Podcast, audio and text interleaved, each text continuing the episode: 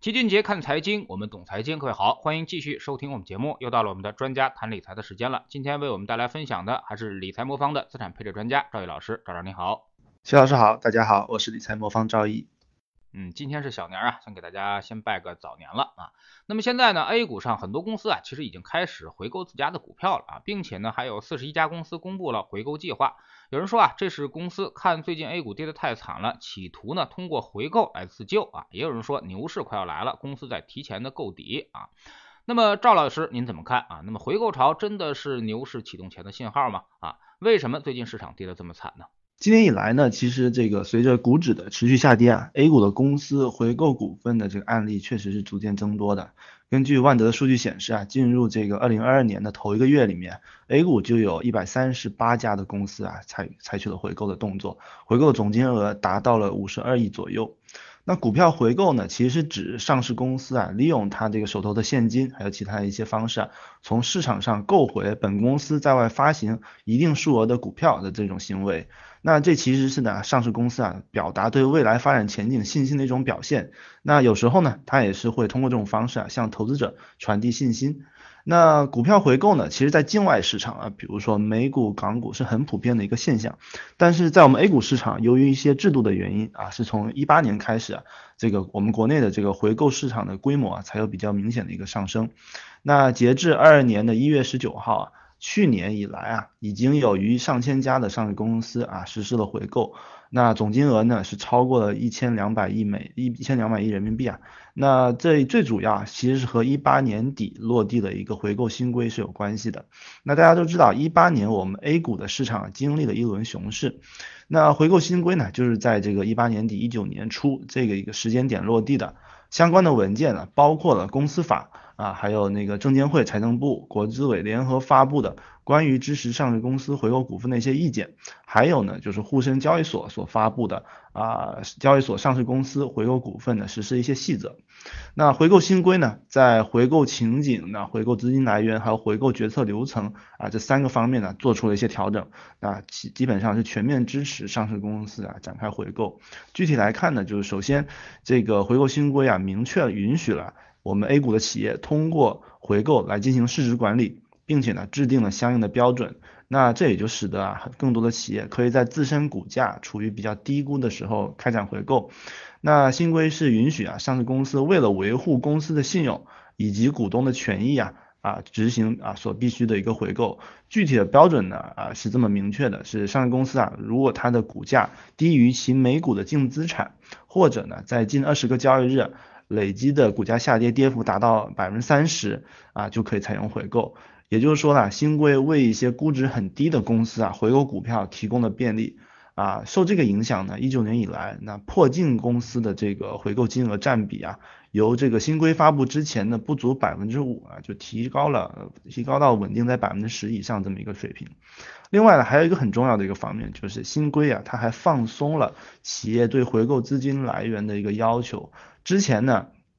企业用于回购的资金呢，必须是从公司的税后利润中去支出的。那新规呢，则是开始鼓励企业运用一些资本市场工具为回购啊提供融资融资支持啊啊这方面的资金来源呢，包括了自有资金啊，也包括了比如说通过优先股和债券啊募集来的资金，甚至它还可以包括啊通过金融机构借款。等方式融到的一个资金，那最后呢，这个新规还降低了回购决策的一个流程门槛。过去呢，这个企业需要回购的话，需要经过这个股东大会的一个通过。啊，新规呢改为经过这个董事会三分之二以上的董事出席，过半数董事同意就可以回购不超过百分之十的一个股份。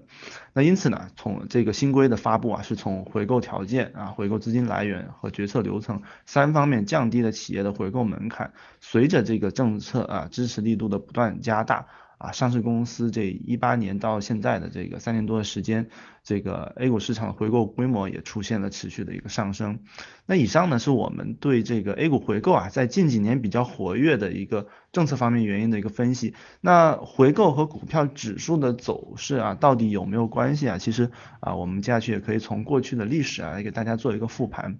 那比如说 A 股啊，历史上有三次比较大规模的一个回购，第一次呢是在一三年的五月到一四年的七月之间呢，当时差不多有七八十家的这个公司实施了回购。那回购的金额啊，将近一百亿元左右，那比一二年的时候高出了近两倍。那在这之后不久呢，便有了一个一四年到一五年的这么一个牛市。那第二次呢，是在一五年的那波股灾之后啊，当时那个市场跌的比较低。那上市企业呢，也是逢低发起了一波回购，但是这次呢就没有能引来一个特别明显的一个牛市。那第三次呢是在一七年的时候啊，当时啊每月都有上百家的企业去进行了回购。那但是在这个回购期间呢，其实也经历了一八年一整年的下跌，那直到一九年才迎来一个反弹。所以从 A 股的情况来看呢，这个回购和短期的市场走势啊。并没有特别强的一个相关性。当然，我们 A 股这个市场呢，回购的历史还比较短，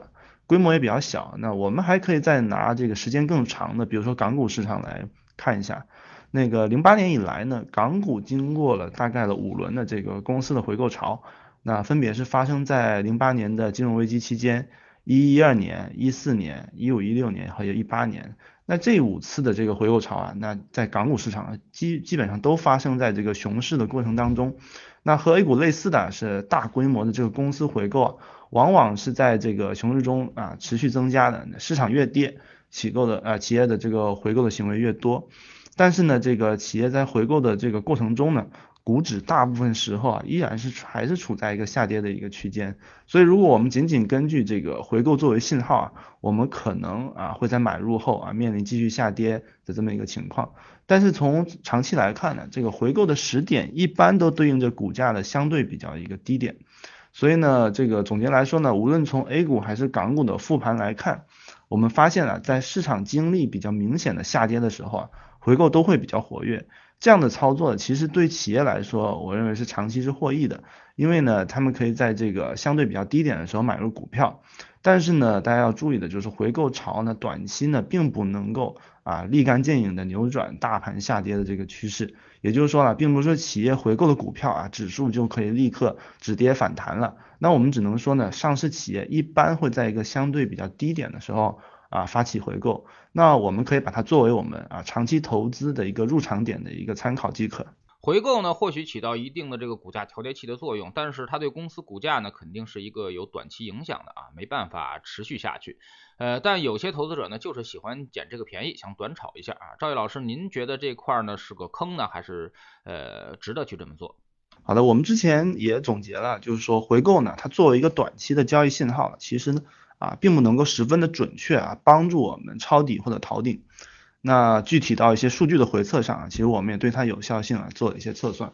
比如说，我们选取了一七年到二零年所有 A 股上市公司啊股票回购啊啊作为我们的统计样本。那我们对公司啊发出股票回购预案公告啊之后三十天还有九十天这个股价表现相对于上证指数的这个收益啊进行了分析。从样本的表现来看，我们发现这个预案公告公告后的三十天、九十天啊，呃，这个样本中啊，跑赢上证指数的这个股票的比例啊，大约都维持在百分之五十左右，约一半一半。因此呢，如果从个股的角度来看呢，其实回购啊，并不能成为一个特别好的一个交易信号。那从交易的角度来说啊，如果大家要根据这个回购的消息来选择这个交易标的的时候啊，我认为有几点大家可以注意一下。第一个就是说，有的公司啊，它的回购计划呢未必能够执行完成。比如说一五年的这个六七月份，我们 A 股暴跌，啊沪深两市呢大约有九十三家的上市公司呢那公布的回购股票的意愿，这里面其中呢只有十几家完成了最终的一个回购，占比大概只有五分之一。那有些公司呢是卡在那个审批流程上啊，没有获得股东大会的通过。那有些公司呢是已经走完了流程，但是因为股价波动的比较频繁比较大。那最终又取消了回购。那虽然在一八年以后呢，我们这个回购新规对这个回购条款有所放松，但是呢，从公布回购计划到最终实施啊，依然是存在有不小的不确定性的啊。我们大家如果在交易这种类似信号的时候，需要注意这一点。另外呀，大家还要关注啊，就公司的回购股票，它最后会不会注销，也是一个比较关键的一个点。那比如说去年二月份啊，美的集团宣布了一百四十亿的回购，但是呢，它这个宣布这消息之后呢，股价呢不涨反跌，去年最大的跌幅甚至还达到百分之四十左右。那原因呢，如果大家去看它的这个回购方案呢，就会发现美的的回购股票它根本就不会注销啊，它的目的呢，最终是为了股权激励，也就是说呢，公司回购的这些股票，最后都会发给员工，那这个员工其中呢，也包括了公司的管理层。那这样呢，就说回购了，就从利好股东的一件事情呢，变成了利好啊管理层的这么一个事情。那流通股没有下降，那公司账上的现金反而减减少了啊。未来管理层啊，如果抛售股票，这个股票的抛压还会变大。这就相当于啊，把股东账上的钱啊转给了个人，这个和美股的情况就很不一样。比如说美股呢，我们看到，比如说啊，伯克希尔哈萨维，还有类似微软这些企业，长期也是在回购的。那回购几百亿美元的这种股票，但是他们最终呢都是会注销掉的啊，因为只有这样呢才能提高这个股票的价值。而我们 A 股啊，在二零二零年宣布回购的一千两百家企业当中啊。啊，最终只有七十四家提到了他们最终会注销这个啊股票，这其中的差距还是比较大的啊，所以大家在交易的时候也可以注意。那虽然呢，这个企业的回购呢，并不能非常有效的预测，比如说未来啊一到三个月的这种短期的股价走势，但是呢，我们个人投资者呢，在投资的过程中呢，我认为还是可以从这个股票啊企业这个回购的行为中啊获得一些启发。那就是我们也可以尽可能的把目光放长一长远一点，通过在这相对低点来长期持有一些好的资产获得收益。啊，如果我们看这个美股中啊股票回购的作用，我们可以发现，那回购啊在美股历次的股灾中啊都发挥了这个稳定股价的一个作用。比如说在八七年的股灾里面，美国这个道琼斯这个指数累计跌幅啊超过百分之三十二。那政府呢，只直接向啊众多的公司提供了融资支持啊，鼓励这些公司啊回购自己公司的股票。那当时在数周之内呢，就有超过六百家的公司啊发布了这个回购股份的一个计划。那其中花旗集团呢也宣布回购公司二点五亿美元的股票。其实啊，这个美国政府在危机时鼓励企业回购股票，和我们在一八年的时候修改我们比如 A 股的回购政策啊的意图其实是很相似的。啊，类似的政策呢，其实还包括了，比如说啊，危机期间美联储啊曾经采取的宽松啊政策啊货币政策的这么一些动作，包括了零利率，还有无限量的 QE，或者说我们 A 股市场啊有些国家队会在危机的时候啊参与股市的这么例子。政府的这些核心操作的考虑呢，其实就是因为股票市场的健康与否啊，直接关系到全社会能否顺畅的通过股票市场进行融资。因此啊，每当我们看到这个股票市场发生比较大规模下跌的时候，往往还是需要冷静一点，因为越是市场恐慌的时候啊，政府就越有可能推出一些政策来防止股价过度的下跌。那此外呢，随着政府允许啊，企业通过举债的方式进行股票回购。这其实是相当于打通了债券和股票市场的这么一个联动关系啊，也为这个股票市场长期上涨提供一个支持。比如说以美股为例啊，回购规模比较大的公司啊，它的股价表现呢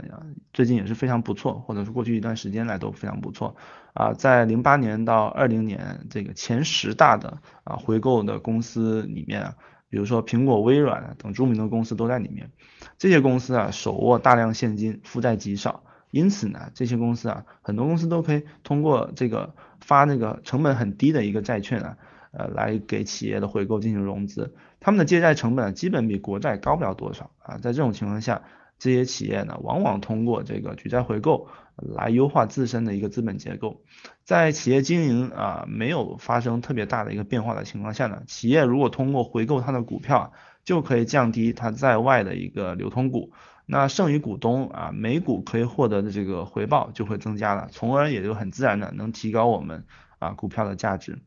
而这个举债回购的机制被打通以后啊，也从某某某种意义上来说啊，意味着这个货币政策啊传导到股票价格的这个渠道就更加的通畅了。那未来这个优质企业的股票会由于这个呃回购啊显得额外的稀缺，也从侧面啊提高了我们这个投资股票市场一个价值。那最后呢，我们整体的观点就是，如果想要利用一些这个回购的信息来判断市场的拐点，我们认为还是比较危险的啊。但是随着这个回购制度的更加完善呢，我们整体市场啊长期的走势中可以从这些啊回购的这个政策中获益的。比如说我们 A 股现在的市值大概是一百万亿左右，那去年全市场的这个回购金额大概是一千两百亿元，啊市值占比大概是。啊，百分之零点一二，这个比例呢，大概是美国市场的十分之一。那未来随着我们 A 股企业回购的增加，啊，会有更多的这个优质的企业通过这种方式啊，从宽松的货币政策中啊受益。那我们投资者呢，如果能通过均衡配置的方式啊，配置各种优质的资产呢，也会享受到这方面的回报。其实呢，有些投资者啊，不是不想长期持有，而是我们的市场不能做空啊。那么，所以呢，很多公司啊都估值过高的时候，那么大家呢也是不想这个成为这个坐过山车啊。那么也是还是要呃卖出的啊。那么呃这种情况呢，这个咬死不卖，大概率啊其实也不是长期持有了。如果它跌下来的话，很容易还会被长期被套啊。那么赵毅老师不知道您同不同意这样的观点？嗯。呃，我们大家啊都听过要长期持有这种说法，对吧？比如说，包括巴菲特也说啊，我们要做时间的朋友。但是呢，长期持有什么资产啊，其实还是很关键的。那对于我们想要长期持有的这个资产呢，我们必须要对它的这个逻辑推演啊特别的严密和清晰啊，否则就很容易在下跌的时候失去信心。我们最近的股票市场其实也经历了一定程度的一个回调，整体上看，今年的回调和去年三月份相比啊，其实并不算特别大。但是呢，其实不少投资者啊依然产生了焦虑。那这就和你持有什么资产有很大的一个关系啊。假设我们现在持有的啊，比如说如果是股票指数类资产，那这方面的焦虑其实可以稍微更小一点。那一方面呢，就是说股票指数啊过去是长期上涨的，另外一方面，股票指数下跌啊一般还是比较有限度的。比如说下跌到一定程度的时候啊，政府就会通过货币宽松啊、国家队入场、鼓励回购啊等方式来支持啊股票市场，避免它产生一个大范围的一个恐慌。那如果我们持有的是一个比较单一的行业或者个股，那其实就不并不一定意味着长期持有就一定能盈利了。比如说我们过去常说的一个呃中概教育行业，无法重新回正的概率其实很大的。那个股的道理其实也是一样的。比如说我们之前提过的绝大部分的妖股啊，长期是没法回正的。那即使在指数里的个股啊，风险也挺大的啊，比如说破产啊、退市啊。啊，这些事件都会使这个投资啊，你即使持有再长的时间呢，都很难回正。我们曾经做过统计啊，在一零年到二零年的十年期间，标普五百企业中啊，有百分之三十五的企业是负收益，在十年时间负收益或者退市。那沪深三百中有百分之四十二的企业啊是负收益或者退市。所以啊，想要获得长期的复利，我我们认为大前提呢，还是要选择基本面好的资产。比如说我们统计过啊。啊，美日欧英澳五个发达国家啊，这个的市场在过去一百年里，总共发生了四十一次熊市和三十次的回调。我们对啊熊市和回调的这个分界的判断是百分之二十的跌幅啊，超过百分之二十，我们认为就是熊市。我们发现啊，在历次的这种百分之十到百分之二十级别的这种回调中啊。股市的下跌，我们如果给它做一个归因，那百分之九十的是由估值变化造成的，那仅有百分之十的这个股价的变动啊，是由盈利下降造成的。而在跌幅超过百分之二十的熊市里面，盈利会起到一个更大的作用，但盈利下降呢，会占到整个市这个股票价格下降的大概影响达到百分之七十五左右啊。因此我们可以看到，在长期的投资过程中，好的基本面是长期持有的底线。如果你选择的标的的盈利状况没有特别大的一个改变，那么回调的幅度一般来说都是比较有限的啊。这个时候我们啊持有的信心应该更大一点啊。这也是为什么我们在看到这个，比如说最近股票市场出现波动的时候啊，我们的关注点永远是在这个底层资产的商业模式它是否依然稳健，它的盈利能力是否依然稳健。如果它是稳健的，基本上我们对它持有的信心不会有太大的一个变动。那因此呢，我们也会更倾向于呢，不会去过多的关注市场的短期的涨跌。那通过这种方式呢，我们可以避免啊市场波动对我们的情绪上造成一些不利的影响，同时呢，也帮助我们专注在这个长期投资中啊比较重要的事情上面。因此呢，那我们在选择这个长期持有的资产过程中呢，啊，我们更应该关注的是一个商业模式好的个股。或者说整个经济状啊发展状况比较好的一些国家的指数，那避免参与这个泡沫，还有一些看不清楚的投资，否则呢，很多个体这个风险很大的投资啊，并不是啊你长期持有就一定能赚钱的。嗯，其实呢，我们都知道啊，现在拿着组合可能会比较稳定一些啊，因为它里面会有这个。多种资产啊，那么相互对冲或者说相互这个不相关，然后平抑了市场的收益。但是也有不少人总结啊，如果说是拿有太多的固收类资产或者现金类资产的话，会不会在平抑这个波动的同时，也把收益给平抑掉了啊？那么也就是说，呃，分散风险了，但是呢，确实让这个未来上涨的空间变得有限了啊？你们是怎么解决这个问题的？啊，是的，确实，如果你的这个组合中啊持有了这个。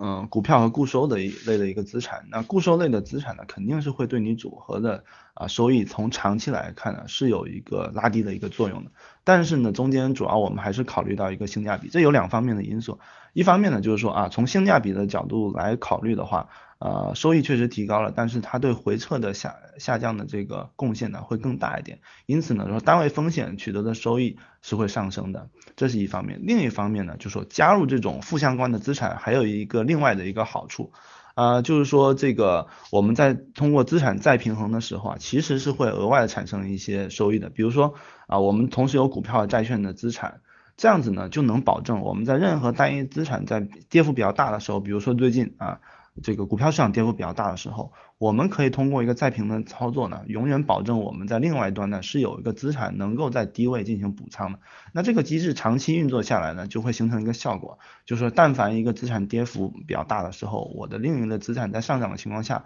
我能够止盈一部分资产去买入一些低位的一个资产。那反过来也也是一样的。那通过这种再平衡机制呢，会比你持有单一资产的，其实比如说持有单一的债券资产的。啊，收益长期会更高，或者说在同样风险角度下，会比你持有单一的股票资产啊要好得多得多。那么你们组合现在是获得一个什么样的一个收益呢？啊，那么有没有之前的一个复盘？我们组合呢，现在啊确实今年在经历今年下跌以后呢，我们组合呃应该在过去的一年左右呢，现在应该是在零以下的一个收益了，但是呃收益在负的区间还比较小一点。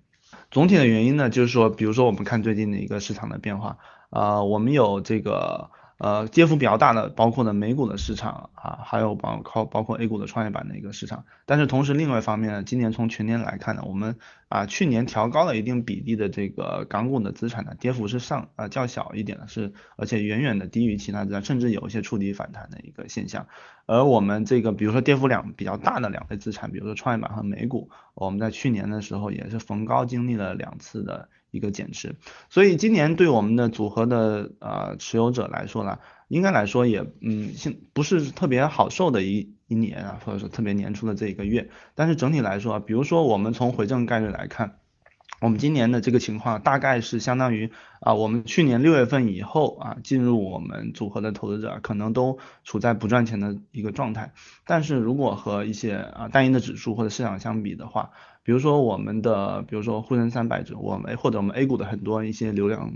啊网红基金吧，那可能在在现在这个时点，可能过去去年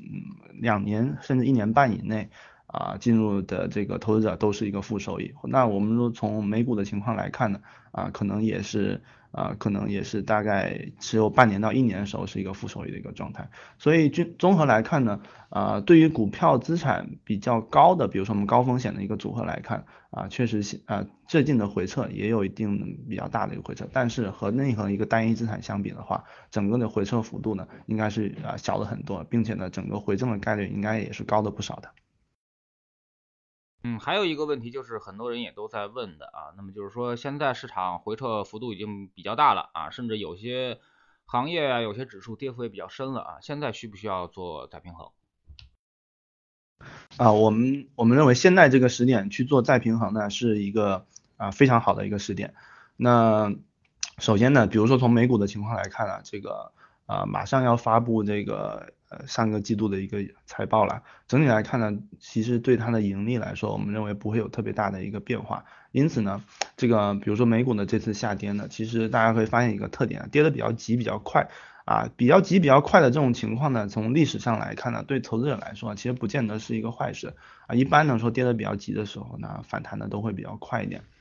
所以在这种时候呢，啊，大家如果持有一个均衡的组合呢，啊，比如说我们在全天候组合里面啊，大家发现股票下跌的情况，我们 A 股的债，我们国内的这个债券其实涨得非常厉害。所以在这种情况下呢，啊，通过再平衡的方式呢，是一个非常好，我觉得非常好的一个时点。那另外的来说呢，就是说从美国的这个情况来看呢，呃，我们过去的一直在说美股啊，这个因为过去连续三年的一个上涨幅度也比较大。这个和美股过去的规律来说呢，也会有点不符，就是说它涨得太快又太稳了。那一般来说呢，这种都是隐含的比较大的一个风险。比呃，为什么呢？因为当一个指数涨得比较快，它又比较稳的时候呢，会诱使很多啊个人甚至是机构呢，通过加杠杆的方式呢，来博取一个高的收益。所以呢，这种情况下呢，一旦股票涨得比较稳，持续比较长时间的话，那它一旦下跌的波动率就会放大，所以就有一个现象，就是说历次美股啊，比如说在前一年它的波动率很低，然后收益又不错的时候，第二年一般都会发生一个比较大的一个调整。但是大家要知道，这种比较大的一个调整，它更多的它并不是一个基本面的改变，它更多的是一个啊，比如说市场中去杠杆的一个引发的一个交易的一个行为，就是说它的趋势一旦形成，会有越来越多人的爆仓。那其实我们比如说看最近的股票下跌啊，和一个资产的相关性比较高，就是呢比特币。其实呢比特币币圈的市场最近爆仓的情况也比较多。那比如说同样是做这种类似趋势交易的人来说啊，比如说他。肯定在啊这个数字货币上会有一些仓位，那同时它也可能在美股上有些仓位。这个时候如果你去去去杠杆的话，它会两边一起逼空，所以就导致呢啊这个跌的比较快比较急。但是这里面更多是一个交易的行为比较多，比如说我们看昨夜隔夜美股的一个市场，它经历过。特别快速的下跌，又特别快速的一个反弹，所以从交易的行为上来看呢，这很显然里面是有一些啊爆仓啊的一个情况发生。那在这种情况下，如果大家的这个持有的仓位里面呢没有杠杆，没有杠杆的情况下呢，这个就应该去积极的做一些再平衡的一个操作，因为这种时候你再去做再平衡的操作的时候呢，你是不会爆仓的啊，那你相对是在一个相对的低点的这个。建立了一个，比如说你股票的一个仓位，同时呢，你又降低了一些目前涨幅比较快的一些啊债券类一个资产，长期来说呢，这个这这个点位啊，进行这样的操作啊，长期一定是能够获利的。好，非常感谢赵毅老师今天做客我们节目啊，也是跟我们分享了现在市场已经出现了明显的回购啊，那么其实呢。呃，还有一个我们看多的理由啊，非常关键，就是说央行现在已经是名牌在刺激经济了啊。我们历次来说跟央行站在同样的方向上啊，那么对于投资来说都是无比正确的啊。所以说，你即使不相信我们啊，也要相信央行啊，央行有这个实力能够稳定经济，更能够这个让宽松带动着市场的上扬。我们仍仍然认为今年市场应该是一个非常好的机会。非常感谢赵毅老师，再见。谢谢齐老师，再见。